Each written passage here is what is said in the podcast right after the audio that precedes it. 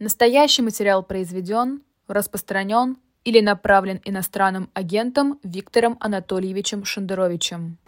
Всем добрый день, вы смотрите и слушаете YouTube-канал «Живой гвоздь». У микрофона Лиза Аникина, и это программа «Персонально ваш». В гостях сегодня у нас писатель Виктор Шендерович. Виктор Анатольевич, здравствуйте. Добрый день, Игорь. Все утро сегодня спорили с Лизой Лазерсон на то, что сейчас происходит с членами движения «Голос». О чем это говорит? О том, что власти «Голоса» боятся в преддверии предстоящих выборов? Или это такие профилактические меры? Нет, ну, разумеется, никаких выборов не будет и никаких наблюдателей не будет. Наблюдателям поломали руки-ноги еще там 10 лет назад всем.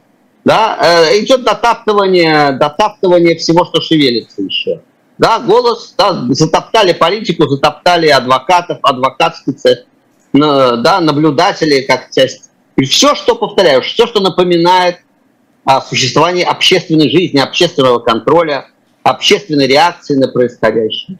Ну, дотаптывают и голос, и жестко дотаптывают, и, ну, в общем, по нынешним временам уже говорить о жесткости довольно странно после приговора Навальному и попыток убийств журналистов – да, э, уже странно говорить о жесткости. Продолжается прессование да, остатков, разгром остатков, до разгрома остатков гражданского общества.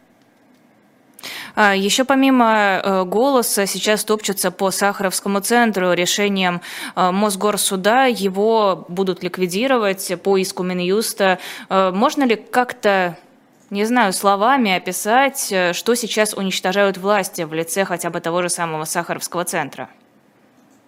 Память, память, они стирают кровавые отпечатки собственных пальцев. Поскольку это гебуха, поскольку это потомки тех, кто убивал, наследники, идеологические наследники тех, кто убивал, не только идеологически, надо сказать, но тем не менее. Да, они э, да, затирают отпечатки, стирают отпечатки пальцев. Они вот с одной стороны уничтожают мемориал, с другой э, одной рукой добивают мемориал, другой пишут учебник Мединского. Это один процесс процесс оболванивания, процесс стирания памяти и замена памяти. Вот, да, замена памяти на их версию. Это такой Оруэлл в промышленных масштабах настоящий. Нету никакого прошлого, не было. Не было никаких погибших, не было ничего. Ведь мы просто, когда Мандельштам писал под собой «не чуя страны», так и еще были люди, которые чуют.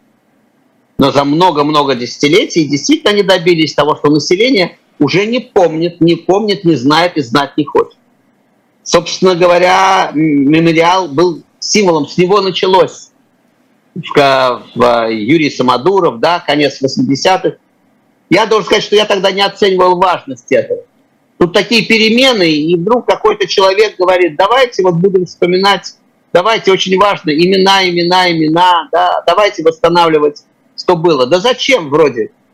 Вот зачем для того, чтобы не могло повториться. А, а оно повторяется и повторяется именно потому, что они затоптали память.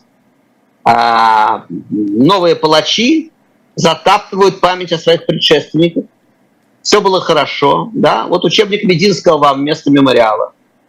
Они затаптывают память. Вот самый короткий, пожалуй. Как вам, кстати, новый учебник? Вы знаете, я как, как бульдозерист Соколов в случае с Пастернаком я не читал, но осуждаю. Ну, я, если всерьез, я, конечно, не читал этот учебник, но я достаточно прочел отрывков в Фейсбуке. Да и, в общем, сама фамилия Мединский делает э, достаточным. Это да, фамилия Мединского достаточно для оценки. Понимаете? Это то, о чем я, собственно говоря, уже и сейчас и вел речь. Да? Это подмена памяти, подмена э, истории того, что на самом деле произошло, всего драматизма и объема истории, подмена вот такими идеологемами, которые потребовались сегодняшней власти для ее сегодняшних задач. Старая формулировка, что история – это политика, опрокинутая в прошлое. Вот для сегодняшней политики имперской да, им потребовалась та история, которую пишет Мединский, которой никогда не было, разумеется, это все вранье. От начала до конца ложь, ложь, ложь. А, э, собственно говоря, ну, разные виды лжи. То, что называется 60 на 40, да, э, да четверть, четверть правды, три четверти лжи, в других пропорциях. Иногда прямая ложь, а, иногда забавная, иногда чудовищная. А, подмена, подмена реальной истории идеологемами. Им нужно, ведь для чего учебник? Он адресован ведь будущему поколению. Каким должно быть будущее поколение для этой власти? Что им нужно? Им нужно пушечное мясо. Им нужны люди, им нужны мальчики и девочки, которые с фаус-патронами, условно говоря, да, пойдут на советский танк. Им нужны те, кто погибнут за их право оставаться у власти, жировать, воровать. Им нужны те, кто погибнут за их, за то, что они останутся у власти. Для этого этим людям им же нельзя объяснить, что ты за, за, э, останешься за будешь погибать за, за, за золотые ёршики путинские, да, за всю эту мерзость воровскую. Им надо объяснить, что они будут погибать за Родину в многовековой борьбе с Западом, который с самого начала, вот Жан-Жака Руссо раньше, с Тевтона, Запад просыпается, и первое, что думает этот коллективный Запад, как бы нагадить России. Только этим и занят Запад. И вот много веков он гадит нам. И много веков Россия сопротивляется этим, значит, этой Европе, этой продажной, сухой, бездуховной Европе. А внутри России есть пятая колонна, все эти диссиденты, так называемые правозащитники, которые куплены Западом и пытаются изнутри разрушить Россию. Вот вся, собственно, концепция, можно не читать дальше. Все остальное подробности. Почему так хорошо ложатся подобные теории заговоров в массовое сознание? Почему так легко поверить в то, что есть некий коллективный Запад, который всей душой ненавидит Россию, гадит в подъездах и делает все, чтобы россиянам жилось плохо? Потому что это закачивается десятилетиями напролет. Над моей колыбелькой, над моей колыбелькой скрюченные пальцы с карикатуры Кукрыникса НАТО тянула пальцы ракеты к моей колыбельке. Понимаете? Я, я, для меня ничего нового не происходит. Десятилетия напролет это забивается в голову, это ядовитое дерьмо заливается в голову. Фильм «Голод» запрещен, который рассказывает, как Америка спасала от голода Россию. Запрещено вспоминать, как Америка через э, много десятилетий спасала от голода нас в начале 90-х, новую Россию. Это все запрещено. Только вот этот вот э, да, э, скрюченные пальцы, которые тянутся к колыбели новых уже россиян да, это все заливается дерьмо ядовитое в головы. А дальше, без перерыва цитирую Козьму Прудкова, люди подобны колбасам, всем их начинили, что в себе и носят. Вот их начинили этим кровавым дерьмом ядовитым. И они искренне, миллионы людей ведь искренне думают, что это они так думают. А это им просто закачали дерьмо. Э, дело в том, что способность сопротивляться пропаганде, способность анализировать, да, искать подтверждения, искать альтернативные версии, вообще думать. Э, это ведь э, только способность человека, она, она дана, мы гомо sapiens sapiens, это разумность, это только шанс, это вовсе не гарантия. Не, да, да, это, это только твоя возможность. Ты можешь быть умнее, чем ты есть, но можешь и не быть. И большинство просто не, не, не пользуются этой возможностью. И большинство едят с ладошки Останкинской, что им заливают, э, то и едят, что им дают, то скармливают, то едят. Дальше, в какой-то момент, поскольку Бог не фраер, в какой-то момент выясняется несовместимость жизни с этими идеологемами. И вот когда кончается еда, как кончилась она в нашем, посредине жизни нашего поколения, да, когда мне было там 32 года, кончилась еда. Просто. А, а, в Москве кончилась, в Иркутске она кончилась раньше. В, Иркутске я наблюдал голодуху в 83 году. В 90-м в Москве стоял в блокадных очередях за кочерышкой какой-нибудь капустной грязной, да, за хлебом и молоком. А, да, в молочных кухнях для новорожденного ребенка молока не было, хлеба не было, ничего не было. Блокадные очереди, угрюмые. Это 90-й год. Это до всякого Гайдара, который погубил Россию, надо сказать. Да? Это было при коммунистах. Я просто напоминаю для тех, кто по учебнику Мединского собирается восстанавливать историю. Да? Э, так вот, почему мы стояли в блокадных очередях? Потому что за полвека до этого уничтожили Николая Вавилова, генетика, который мог накормить всю землю и знал, как накормить всю землю. Это связанные вещи, только эта связь не доходит через мозги и бабушкам-дедушкам коммунистическим, которые стояли в этих очередях в 90-м году, Им в голову не приходило, что это отложенный штраф. Э, их унижение – отложенный штраф за то, что они жили при Сталине, при, при Хрущеве, при Брежневе, голосовали, не сопротивлялись, за то, что уничтожили лучших или прогнали лучших. Просто через голову доходит до немногих. Ну вот до Сахарова дошло через голову, еще там до тысячи, до нескольких тысяч человек. Ну, может быть, я скромничаю, может быть, до пара миллионов дошло через голову, как, через какое-то время. До остальных дошло через животы, а до некоторых и через животы не дошло. И надо непременно, чтобы, да, непременно, чтобы шкуру опалило. Я все вспоминаю книгу Иова библейскую, да, чтобы до кости дошло. Вот война. Ну вот мы уже смотрим, уже там десятки тысяч, сотни тысяч убитых, а не доходит, по-прежнему не доходит. Что надо сделать для того, чтобы дошло? Ну, к сожалению, через голову уже не получилось. Надо признать наше поражение. Тех, кто пытался через голову. Да? Нам не дали. Ведь для этого Путин сначала и закрыл НТВ. Первое, что он сделал, это он, он закатал под асфальт свободные СМИ. Именно для того, чтобы мы не могли добраться до людей с альтернативной информацией, предложить им подумать, предложить какие-то факты. То, что доходит теперь, доходит, к сожалению, уже через другие рецепторы. А когда вы говорите, почему так легко, нет, это не свойство русского народа. Нет, монополия на информацию делает идиотом любую нацию. Вот вам немецкая нация с совсем другими традициями. За три года была превращена оболванина в нацию Гитлера. За три года. Да? Через три года это уже была абсолютно гитлеровская нация. Да? Как это происходило? Сегодняшнее главное чтение – это история одного немца, это мемуарные, да, мемуары, э, немецкие мемуары 30-х, 40-х годов.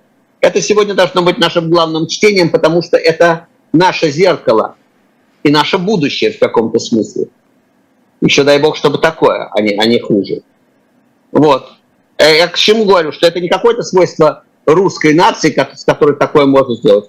Это сделали с корейской нацией, да?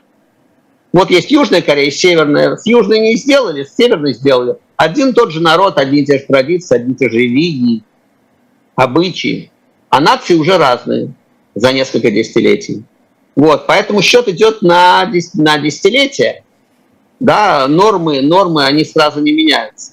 А наши нормы очень прискорбны. На одно десятилетие свободы приходится несколько десятилетий вот этой ядовитой ботвы. А, и она вполне традиционна для России. Синдром осажденной крепости, враждебный Запад. Да? А, на нас, как ядовитый чад, Европа насылает ересь. Это полвека назад Давид Самойлов смеялся над, да, а, над этим. Не будет юноши с сахой, не будет девы с коромыслом, восторжествует дух сухой, несовместимый с русским смыслом. Смеялся Давид Самойлов полвека назад. А полтора века назад э, над этим смеялся князь Вяземский. То есть этой фобии перед Западом, она многовековая. И нормальные умы российские отрефлексировали это уже давно. Но они никогда не были мейнстримом. Они никогда не определяли, или почти никогда не определяли политику. А, с одной стороны, вот про эти разговоры э, о том, что люди оболванены, мне совершенно нечего противопоставить. С другой стороны, не кажется вам, э, что в этом есть какой-то снобизм? Вот большинство людей, они не в силах осмыслить через голову. Может быть, мы просто что-то опускаем, может быть, мы э, не понимаем какой-то э, аспект, какую-то часть вот этой картинки, потому что иначе получается, что ну вот настолько мало людей, которые способны думать, что все остальные это просто стадо. Нет, нет, нет, стоп. Давайте вы, э, давайте вы от моего имени не будете говорить ересь, ладно? Значит, вы так сейчас транскрибировали мою, мою мысль, да, что, да, я вздрогнул, да? Настолько буквально меня перевел, что мне за себя стало стыдно, как, как э, у Высоцкого, да? Нет, нет, нет, не надо. Про стадо не надо. А стадо это, то есть э, оскотинивание это добровольное состояние, да? Есть возможности, я, давайте, давайте поставим точки над «и». А, то, о чем я говорил, о скотинивании, никаким образом не связано с происхождением, национальностью, социальным, социальным происхождением, образованием. Да? Просто это надо зафиксировать на всякий случай, а то потом еще бог знает что получится из наших речей. Да? э, мы видим, что люди с высшими образованиями, подвешенными языками, по формальным признакам абсолютная элита, да, абсолютные скоты. И, э, так сказать, э, э, идут рабские на службе, на службе режима, вылизывают, продаются. И мы видим железнодорожного рабочего Михаила Симонова, который идет в лагерь за то, что отказался называть э, войну спецоперацией. Да? То есть в этом нету, когда я говорю об, о, о так сказать, э, невозможности осознать через голову, это никак не связано с происхождением, э, так сказать, с классовыми делами. А с чем это? Это свойство человека. Ну как? Ну, свойство человека, с, почему другие люди? Вот как, сколько там тысяч, Ну, с родителями. Миллионы? Ну, послушайте, с родителями повезло. Вот там, вот тот офицер, который отказался воевать с Украиной и пошел в лагерь, да, за это, отказался идти на фронт и пошел в лагерь. Железнодорожный рабочий, который отказался называть спецоперацию и пошел в лагерь. Сотни людей, тысячи людей, которые жертвуют как минимум социальным положением, работой, да, статусом, иногда идут в тюрьму. С родителями повезло, с книжками прочитанными. А, и им удалось эволюционировать, им удалось подняться над скотообразным рабским состоянием. Кому-то удалось, кому-то нет, а кто-то и не хотел, а кто-то договорился с собой. А это вещь такая, это индивидуальная вещь. Ведь мы же сейчас говорим, политика, да, она прочислительная. История, она прочислительная. Есть нравственная тема, вот тот поступил так, а этот поступил так, и наши нравственные оценки. Но, к сожалению, историю, даму совершенно холодную, безэмоциональную, ее интересует только Э, среднеарифметическая. Вот среднеарифметическая, советская, потому что в Советском Союзе были Шостакович, Сахаров, Капица, Ахматова, мало ли кто был в Советском Союзе. Но среднеарифметическая, да, оно лежало в, в другой, совсем в других местах. Элиты были совсем, правила диктовали совсем другие люди по совсем другим правилам. И все это ухнуло в пропасть вместе с физической школой, с с Капицей, с математикой, с МГУ, да, с Белой Ахмадулиной, шестидесятниками, да, и так далее. Все это ухнуло. Все это ухнуло. А, потому что историю интересует среднеарифметическая. Или центр тяжести, скажем, политический центр тяжести. Вот он в районе Суслова Андропова пропали. При том, что рядом э, замечательные люди, интеллигентно образованные. Значит, сегодня мы констатируем, что политический центр тяжести сегодня твердо находится в районе Пригожина, Кадырова, Бортника, Патрушева, Путина, вот этой всей шоблы преступной. И они транслируют правила игры. А большинство, простите за самоповторы, мы часто об этом говорим, большинство принимает правила, которые им спускаются сверху. В этом секрет гитлеровского успеха любого, да, сталинского. Большинство всегда внутри доминирующей нормы большинство всегда встроится в норму. Это азбука. И большинство встроилось в преступную, уголовную, подлую, пошлую путинскую норму. Так же, как оно встроилось бы и в другие правила, если бы сверху пошли другие правила. Простите, но разве не это большинство породило вот эту самую политическую норму? Нет, большинство ничего не порождает. Большинство живет, как скажут, простите. Большинство, пока есть возможность жить, пока, да, по, пока, мы есть, пока есть кусок хлеба, да, пока есть возможность жить внутри нормы, большинство живет внутри нормы, не рефлексируя. Большинству, в общем, особенно нечем, нечем рефлексировать. Да? А эти самые люди, напомню, что эти самые люди, этот самый народ выходил на улицы, да, полмиллиона людей выходили на Манежную площадь в 90-м году, тысячи людей выходили во время путча, да, выходили на 50 тысяч людей, 50 тысяч москвичей вышло после убийства Немцова. Эти, эти же самые люди. Значит, но э, для перемены правил этого оказалось мало, а большинство всегда внутри нормы. Лиза, это же просто я ну, какую-то азбуку говорю. Просто буквально... Какую страну вы не возьмете, какое время вы не возьмете, большинство за. Нет, я не спорю. Цезарь, Гитлер, Сталин, большинство за. Большинству нет времени рефлексировать. Большинство относится к, к текущему историческому моменту, как к погоде. Пришел Батый, значит, надо как, жить, как велит Батый. Придет Дзержинский, надо, как скажут красные комиссары. Вот и все. А люди, которые будут сопротивляться и будут жертвовать своей жизнью, судьбой, их совсем немного. Немножко больше тех, кто готов пожертвовать материальным положением, статусом, да, э, чтобы не потерять достоинство. Жизнью рискуют единицы. На одного, да, на, на одного Сергея Адамовича Ковалева, разумеется, там и одного Сахарова приходилось по сот, сотням тысяч людей, которые тупо голосовали и вообще не заморачиваются. К сожалению, это норма. Э, элита определяет правила, по которым э, живет страна.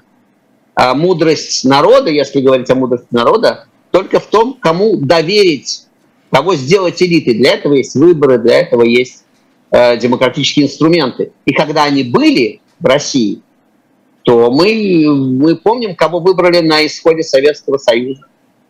Там, был, там была совершенно катастрофа, но были, был академик Сахаров, было 100 человек приличных людей в э, Государственной Думе.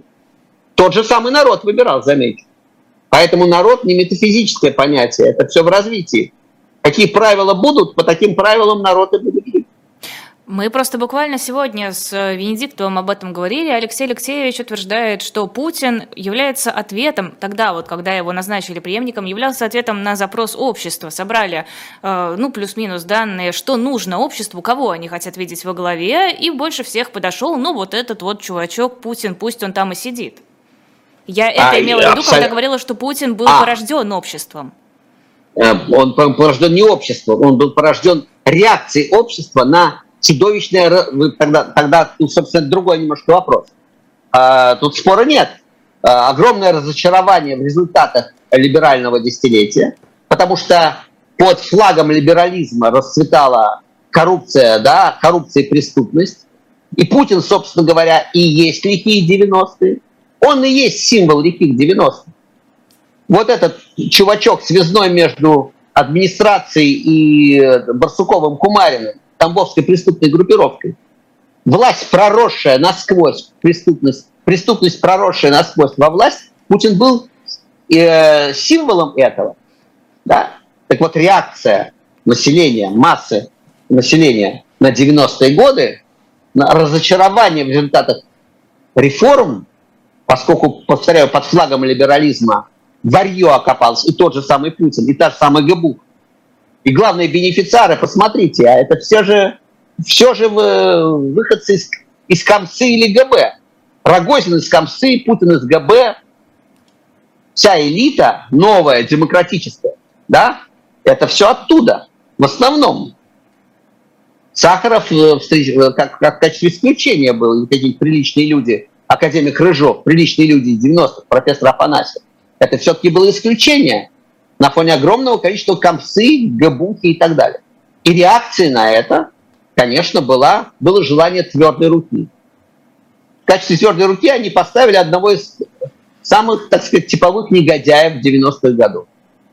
Но, конечно, это реакция, только, только не надо говорить, что это запрос народа. Запрос народа был в 90-х годах, мы помним, на, на нормальную жизнь, на достойную жизнь. И мы видели, как в 90-х годах началось очень, очень противоречивое, но очевидное движение. Мы узнали о существовании механизмов обратной связи. Мы узнали о, о разделении властей. Мы начали это пробовать. Это был очень плохой «Жигуль» к концу 90-х. Очень плохой «Жигуль». Но это был все-таки «Жигуль».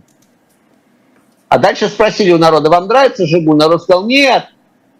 Но если вместо «Жигуля» тебе дали «Мерседес», это одно дело. Но тебе вместо «Жигуля» запрягли самого в повозку и сказали, ну тогда ты будешь сам ломовой лошадью вместо «Жигуля». И размонтировали, не улучшили демократические механизмы, которые плохо работали при Ельцине, а размонтировали их, демонтировали их. И предложили народу вместо свободы которую они сами дискредитировали. Вот в чем подлость. Они сами дискредитировали это, а потом сказали, вам нужна такая свобода? И народ, естественно, сказал нет. Тот самый народ, который не очень в курсе и не, не очень связывает явления. Но эти два явления он связал. Под словом «свобода» пришли к власти, да, все эти, вся эта шваль, да? И народ говорит, нет, такой свободы не надо. А, сказал Путин, тогда не будет свободы. Народ сказал, вот зашибись. Но ипотека будет, ипотека будет. Анталия будет, Анталия. Зашибись, сказал Но народ не читал Франклина. Народ не в курсе, что человек, который отдает свободу за безопасность, потом не получает ни того, ни другого. Ему это можно объяснить, но тех, кто мог бы ему это объяснить, изолировали от народа. Ну, не сразу же да? изолировали. И... Было время объяснить. Сразу. Нет. Вот мы и объясняли. И пока мы объясняли, простите, можно было остановить чеченскую войну, миллион подписей собрал Немцов. И телекомпания НТВ это показывала. И нельзя было это скрыть. И об этом рассказывали СМИ. Раска... И видите, миллион подписей против войны. Как вы думаете, если сегодня можно было бы собирать подписи против войны и рассказывать об этом на федеральном канале, мы бы не собрали миллион подписей? Лиза, за неделю, за неделю мы собрали бы миллион подписей против этой войны, если бы люди не знали, что им за это отпилят руки-ноги, ржавые ножовки, посадят в лагеря, отовсюду выгонят. Если бы средства массовой информации, так сказать, предательские, да, которые перешли на сторону бандитов, работали бы как средства массовой информации, рассказывали бы об этом. Они были бы обслугой бандитов. Мы бы за неделю собрали как Немцов собрал подписи против Чечни, уж войны, против войны с Украиной собрали бы за неделю, это я ручаюсь. Но механизмы разломаны. Поэтому вот тут немножечко телега и лошадь поменены местами. Именно разломанные механизмы не дают возможность ни э, народного образования, ни диалога, ни смены власти. А потом, когда на 20, на 30, ну, уже 20 лет это деградация, 23 года бессменной власти. Ну, в Корее 70. Вот мы идем туда, в ту сторону. Это прилагается к бессменной власти. Это абсолютно нормально. Не хорошо, но нормально. Да? Так вот, вот телегу и лошадь давайте поставим в правильном порядке. Существование механизма по обратной связи, собственно говоря, ведет к пробуждению диалога, начала диалога, и дальше в народе обнаруживаются некоторые силы, которые обнаружились на рубеже 80-х, 90-х. Выяснилось, что мы можем друг друга э, сами себя прокормить, сами себя насытить. Выяснилось, что через месяц после отмены запретов появились товары.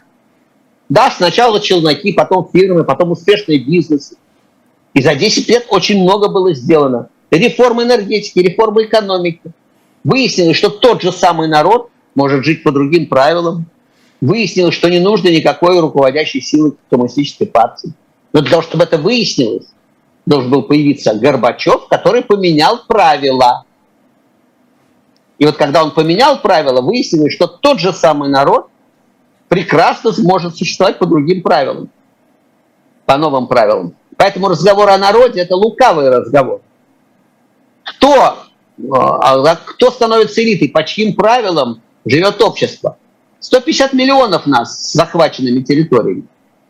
Профессор Преображенский с доктором Барменталем определяют правила, по которым живет общество. Или Шариков со Швондером. Один и тот же народ. Один и тот же народ. Но если бы элитой стал профессор Преображенский с Барменталем, была бы одна Россия. Россия Зворыкина, Сикорского, Рахманинова. Да? Россия расстрелянная, выброшенная, маргинализированная. Он начал жить элитой стал шариков. Получите. Самый, я уже э, вспоминал фамилию Вавилов. Вот вопрос, вот без всяких, без всяких метафор, без, всякой, э, без всякого Шарикова. Вот был академик Вавилов, русский ученый, который придумал, генетик, как накормить земной шар, как сделать так, чтобы не было голода. Он умер от пелагры, как собака, да, в саратовской тюрьме в январе 43 -го. Его сгноили просто в тюрьме. Он умер, повторяю, просто от пилагры, как собаки умирают. От голода и холода. А тот человек, который его сгноил, у него Евгения Альбац успела взять интервью в конце 80-х. Полковник Хван. Он был элитой, его весь в орденах, Хват или Хван, не помню фамилию. Да, он был весь в орденах. Он был государственный элит. Вот и ответ. Один и тот же народ, в котором есть этот душегуб и есть академик Вавилов. И поскольку элитой стал душегуб, а академика Вавилова сгноили, то мы получили на выходе блокадные очереди за хлебом через 50 лет, деградацию, да, и вот это все. Если бы стал элитой академик Вавилов, была бы другая Россия. Вот и ответ на вопрос. Это я каждый раз повторяю, когда мы говорим «народ», у меня была шутка такая печальная, что когда я слышу слово «народ», моя рука тянется к валидолу. Понимаете? Потому что это, э, это ничего, пустое место, пустой звук. Какой народ? Вот у нас народ, пожалуйста. Вот Карамурза – народ. Яшин – народ. Кадыров – народ. Пригожин – народ. Сечин, Путин. Все народ. Да? Значит, кто по чьим правилам? Будем жить, если когда-нибудь мы начнем жить по правилам Владимира Карамурзы, будет другая жизнь. Вот и все. А, Еще немного валидола. Народ. Кажется, нет у народа запроса на свободу, потому что свобода подразумевает ответственность. Гораздо проще быть пассивными ко всему, не вмешиваться в происходящее и как погодные условия пережидать, э, там, не знаю, тучи, которые несутся на страну. Ну не зря же, в конце концов, настолько растет сейчас популярность Сталина. Вон даже памятник ему освещают. Нет, смотрите, смотрите, опять телега впереди лошади. Запросы у человека есть э, поспать, покушать и пописать. Еще пара нехитрых запросов биологических. Никакого запроса на свободу у, у животного быть не может. Да? И покушать надо, да, вот и все. А запросы родителей, да, это самое главное, внедрение запроса. Вот у ребенка есть запрос есть запрос мыть руки? Нет такого запроса. Это запрос родителей. Они его ведут, да, мыльца, водичка, мой ручки, и снова помой ручки, еще раз помой ручки. Да, и не делай этого, не сморкайся в занавеске, веди себя хорошо.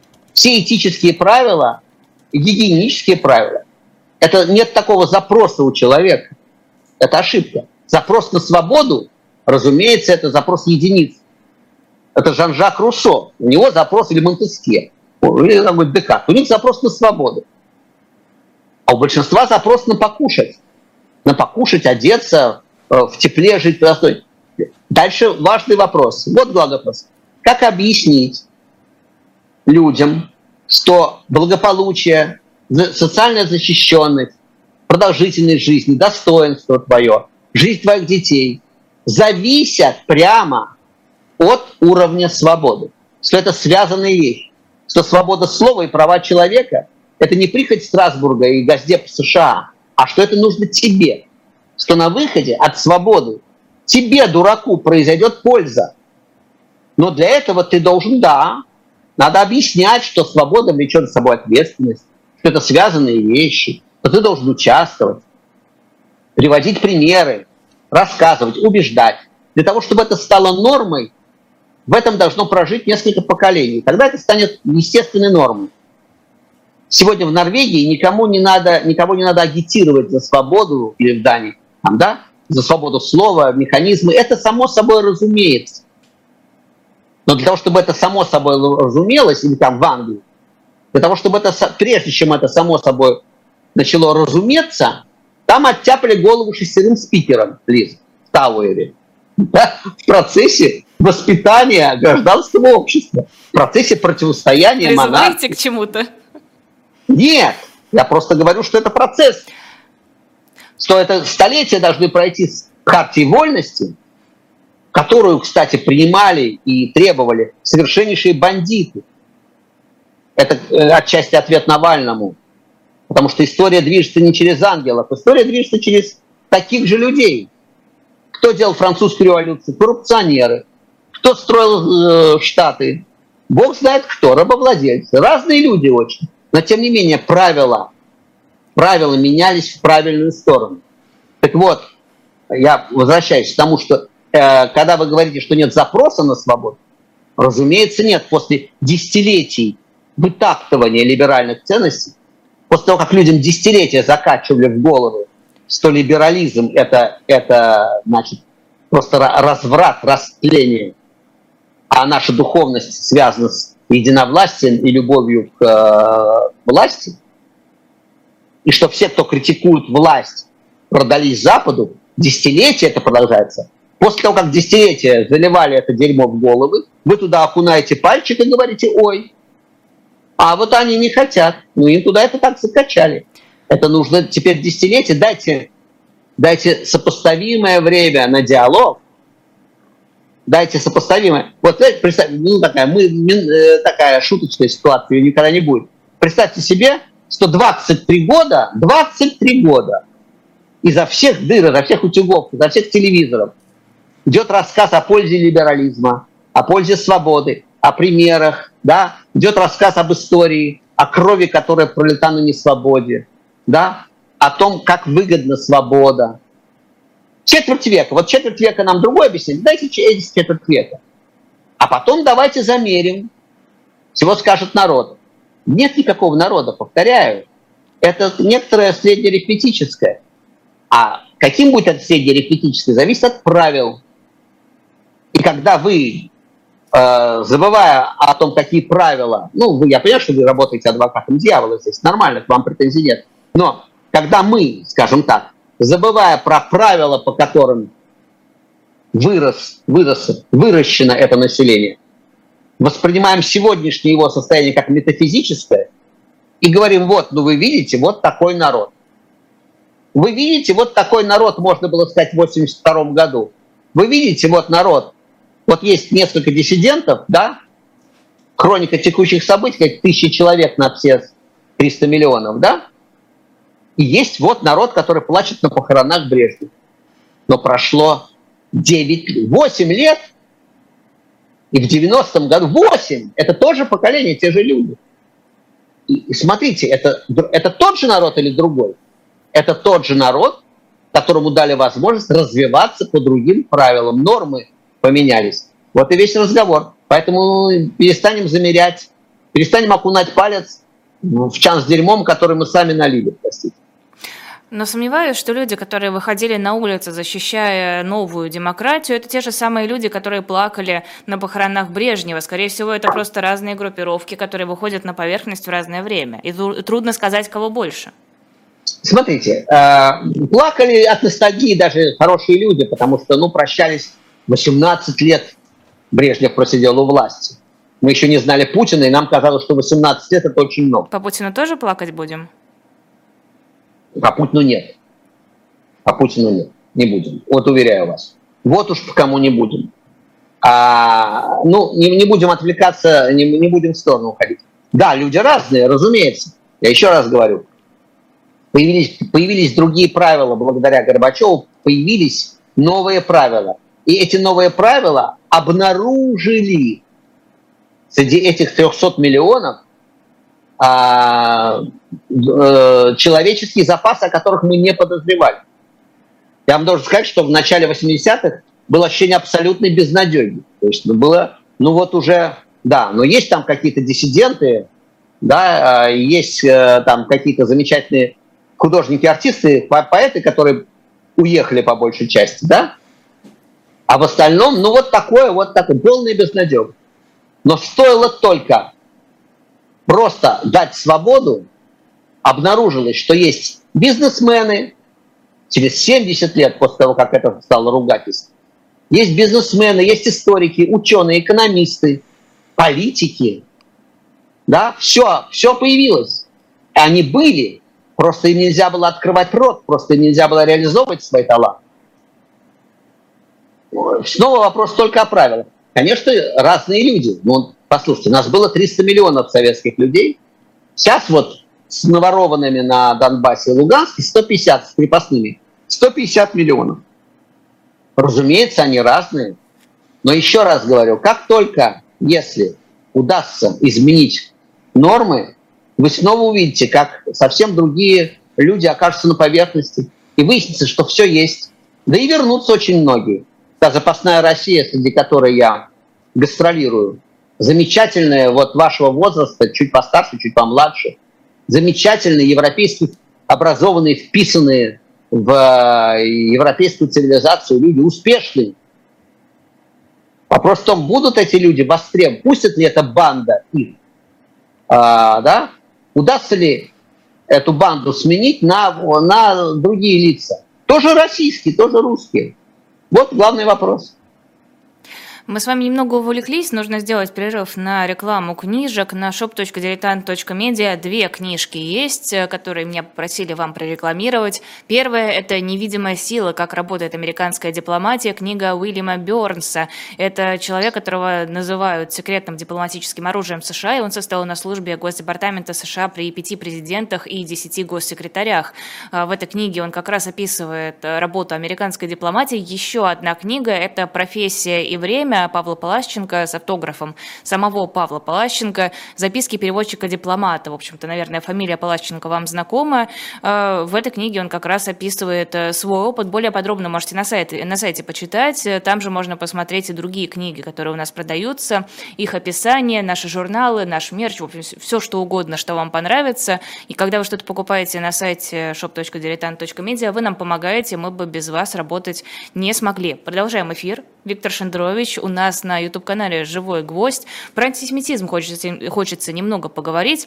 Все пляшут вокруг Талызиной, но Талызина, мне кажется, ну, сказала и сказала. Здесь скорее интересно само явление, сам этот растущий антисемитизм, все укрепляющийся и укрепляющийся, к чему он обычно ведет, учитывая, что история циклична. Что нам ждать дальше, вот после этой ступенечки? Ну, смотрите, я когда писал про это на прошлом витке, пять лет назад, когда а, вице-спикер, по-моему, он был Петр Толстой, так, со своим комендаутом антисемитским вышел. А, а, понимаете, какая штука? Я писал тогда, простите за самоцитирование, что ведь антисемитизм это не про евреев. Это лакмусовая бумажка, а, свидетельствующая о деградации, о деградации общества, о деградации власти. Потому что ни одной мерзости политической без антисемитизма не обходится. Антисемитизм по понятным причинам это такой самый проверенный, вот поиск врага, да, нужен враг. Когда хреново дело обстоит с экономикой, да, с, с культурой, совсем хреново дело, да, надо искать врага. Самый надежный, беспроигрышный враг – это евреи. Ну, понятно, Христа распяли, и тут не нужно ничего придумывать. Тут не нужно ничего придумывать. Это такой общий враг для, для, для римлян, для испанских королей, для, для Гитлера, для значит, Уганды, кого для России, кому угодно. Да, это годится. Универсальный совершенно. Для Франции совершенно универсальный. А для мусульман тоже подойдет? Ну, отлично. А еще как подойдет. Они благополучно забыли, что мы двоюродные братья, ну, бог с ним. Значит, не в этом дело. Дело в том, что это на поверхности. Это совсем на поверхности. Тут не надо ничего придумывать. Если нужен враг, лучше еврея не придумать Просто потому, что он уже есть, он уже готовенький, не надо ничего высасывать из пальца.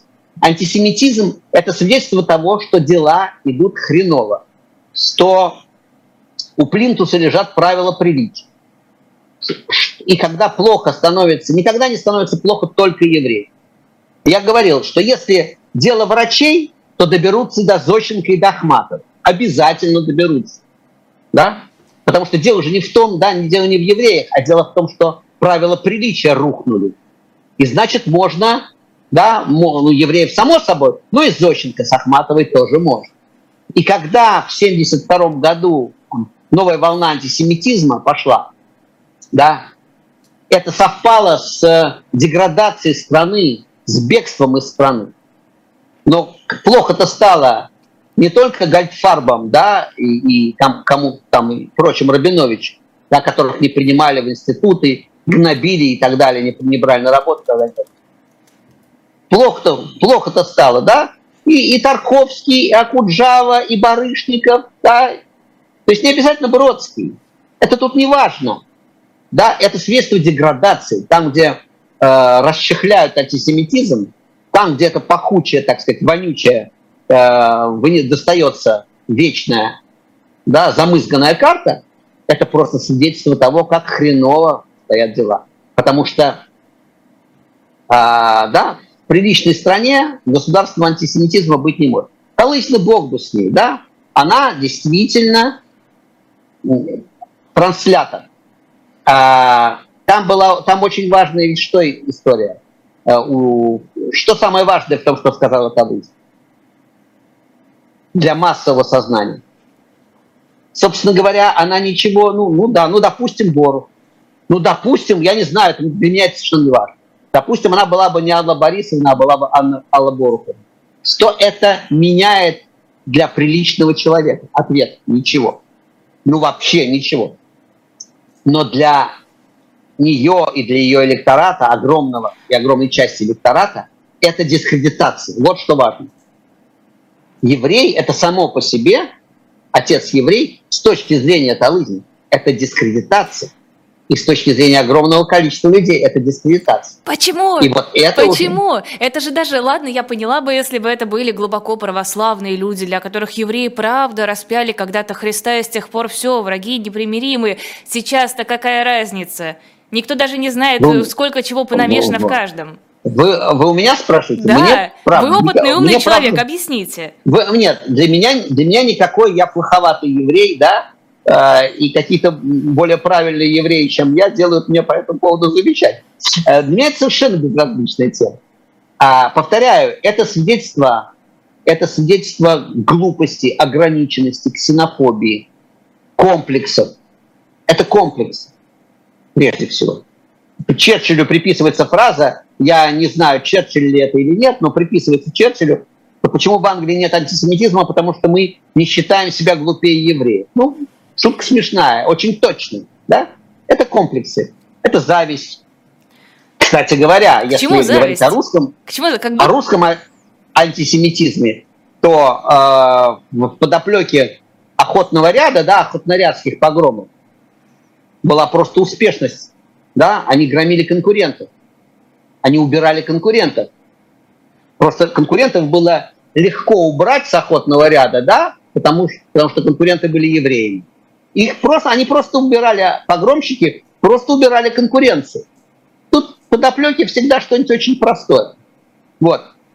Но слушайте, про это написаны диссертации, и я думаю, что я ничего нового не скажу. Просто, простите. Э, для меня, да. для меня главное, для меня главное, вот я форму, моя, моя формулировка простая. Э, граждане хорошие, это касается, будьте осторожны с антисемитизмом. Э, евреи-то как раз уедут, им есть куда уехать. И вот э, мальчика Сережу Брина родители как раз в 70-е годы, чуть не в том, да, 70-х, вывезли. И он основал Google в свободной стране. Он стал элитой свободной страны. А худо стало тем, кто остался. В блокадных очередях Брин не стоял. Поэтому еще раз, антисемитизм опасен для вас, дорогие граждане, вне зависимости от того, какой вы нации. Это просто свидетельство того, что, что как плохо дела какие, какие, как упали просто правила приличия. Потому что это прежде всего совершенно неприлично. И неприлично это обсуждать, и об этом спорить неприлично. Если об этом можно спорить, это значит, что уже у, у, упали правила приличия. Потому что сегодня об этом не спорят. Вот, это симптоматика. Это очень поганая симптоматика, на которую я предлагаю просто обратить внимание. А евреи, ну что евреи, не будет евреев, будут кавказцы, узбеки. Вот как раз хотела найдет. спросить, почему не выбирают для вот этого инородного зла что-нибудь более понятное хотя бы чисто внешне? Вот я, может, у меня просто глаз не, не наметанный, я еврей от не еврея, вот визуально не отличу в жизни никогда, я фамилии-то не, не научилась. Вас научат, вас научат, погодите, есть э, специальные вот люди, вот которые да? научат. Вот, есть специальные люди, которые научат, да, и отличная нацистская практика, есть специальные сантиметры, да, а, как отличить арийца от неарийца. Все это уже проходило человечество. Понимаете, какая штука? Так вот как раз это и должно крайними... было стать прививкой. Лиза, Лиза, 20 лет назад крайними были чеченцы, кавказцы. Крайними были узбеки, погромы, да, убийства. Сколько убийств азиатов в России. Сколько зарезано в Питере, в Москве, да, в Кандапоге. Да? Враг нужен. Враг нужен. Просто кавказец или, или узбек – это переходящий такой враг, да, временный. А еврей постоянный, вот и все. Еще раз, не будем отвлекаться на подробности. Ксенофобия – признак, э, ну, так сказать, деградирующего. Растущая ксенофобия – признак деградации. По какому именно, по какой линии идет, а мы же видим, да, гомофобия, да, гомофобия, национализм, расизм, это все в комплекте идет. Это все всегда идет в комплекте. Это то, что называется традиционные ценности. Простите, это они так себе представляют традиционные ценности. По Дугину возить хороводы и бить евреев – это традиционные ценности. А, поэтому даже не будем, повторяю, мне кажется, что важнее видеть общий знаменатель. Общий знаменатель здесь не евреи.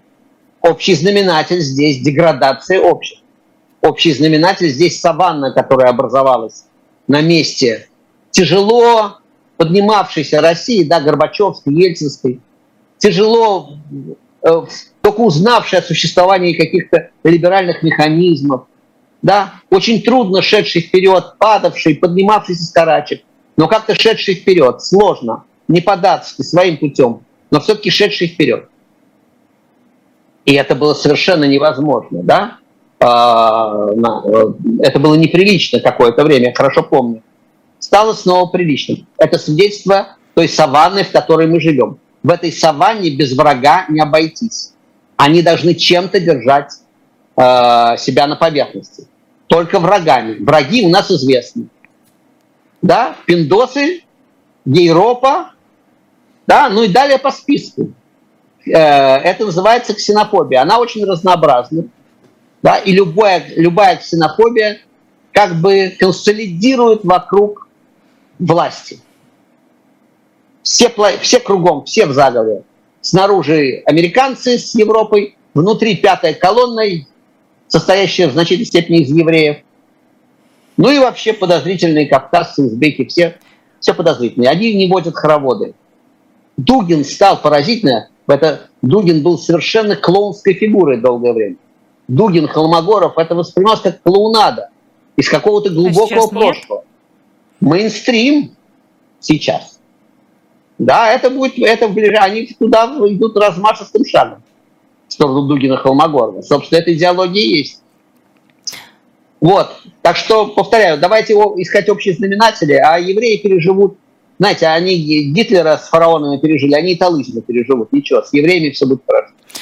О фобиях и самых разных измах. Тут в Казахстане заблокировали сайт Царьграда, величайшая потеря, на что российские прокремлевские блогеры начали грозить, мол, вот с Украиной также начиналось, вы, Казахстан, допрыгаетесь, а Малафеев вообще сказал прекрасно, я даже процитирую, бывшие наши провинции, которые получили образование, высокую русскую культуру, так и будут пыжиться и корчить из себя суверенные государства за счет издевательства над теми русскими, родители которых их учили, лечили и защищали. И это вот те же самые люди, которые поддерживают новый учебник, а в новом учебнике, в частности, рассказывается о том, что вообще-то Российская империя, она вот не такая, как все остальные империи, она про все хорошее, про равенство и братство. Вот как Конечно. оно сочетается? Как сочетается э, равенство и братство из учебника с хамством Малафеева? Да, Вы это меня да. Легко, легко.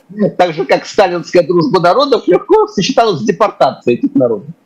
Все люди-братья, кроме поволжских немцев, крымских татар, калмыков, евреев, да, ингушей, чеченов.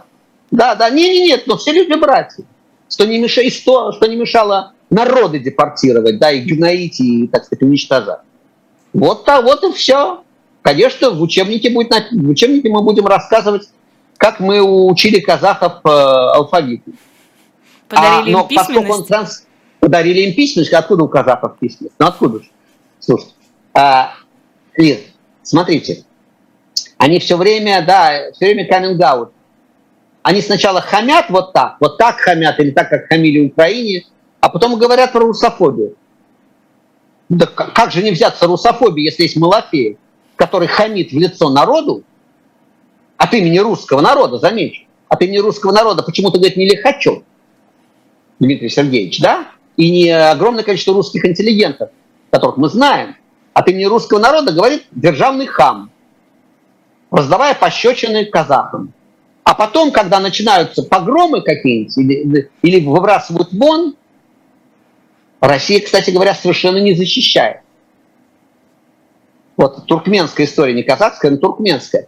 За среднеазиатский газ, за серые схемы газа сдали в рабство Туркменбаши 400 тысяч русских которые в одночасье проснулись, обнаружили, что у них нет двойного гражданства, их Россия не защищает. 400 тысяч русских оказались без гражданства. Это было давно, при Туркменбаши.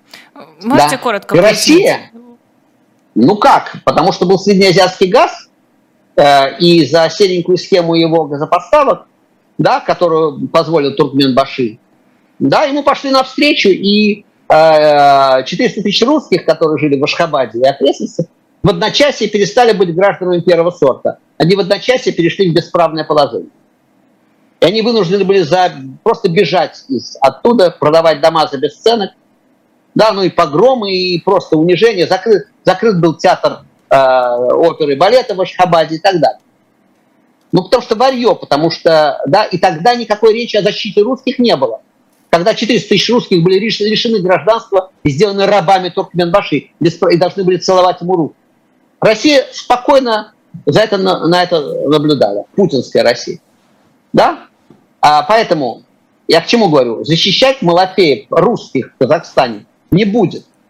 Но он провоцирует ненависть к ним. А потом, вот это про связь явлений. А потом будем говорить, а что ж они такие русофобы? Что же так русских не любят? Так если русские это Малафеев и Путин, который им угрожает, тогда не удивляйтесь, что нет любви к русским. Если русские это другие, да? если русские это цивилизация, а действительно пути цивилизации и империи, да, и английская, и русская империя, действительно был сложные. История многожильный провод, я все время цитирую три. Да? Просто надо понимать, э, где телега, где лошадь. И когда такое хамство державное мы слышим да, от идеологов, то потом не надо удивляться реакции. Малафеев идеолог? Безусловно.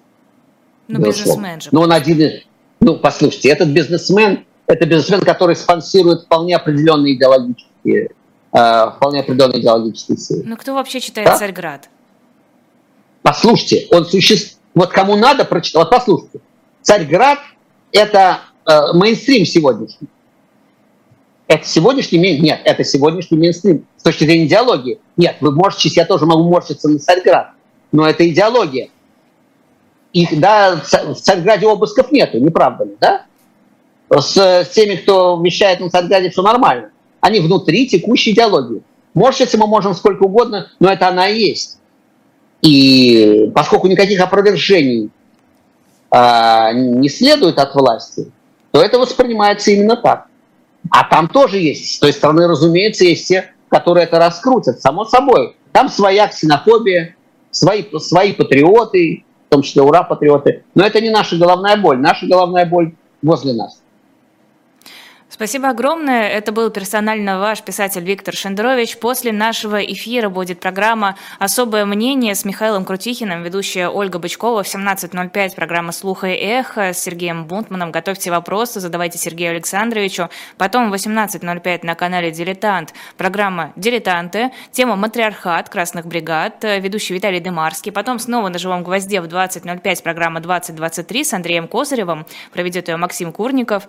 А, программа «Нормальная жизнь сегодня не будет 21 час. Извините, простите, будет время и возможность пораньше лечь спать и отключиться от новостей. Спасибо огромное, что были с нами. Подписывайтесь на «Живой гвоздь», подписывайтесь на Телеграм и на YouTube и заходите на shop.diletant.media. А если есть возможность, переведите нам донаты либо по QR-кодам, либо по ссылкам, которые есть под видео. Там можно и подписку оформить, и криптовалюту нам закинуть. В общем, на любой вкус и на любую возможность. Всем спасибо и всего доброго.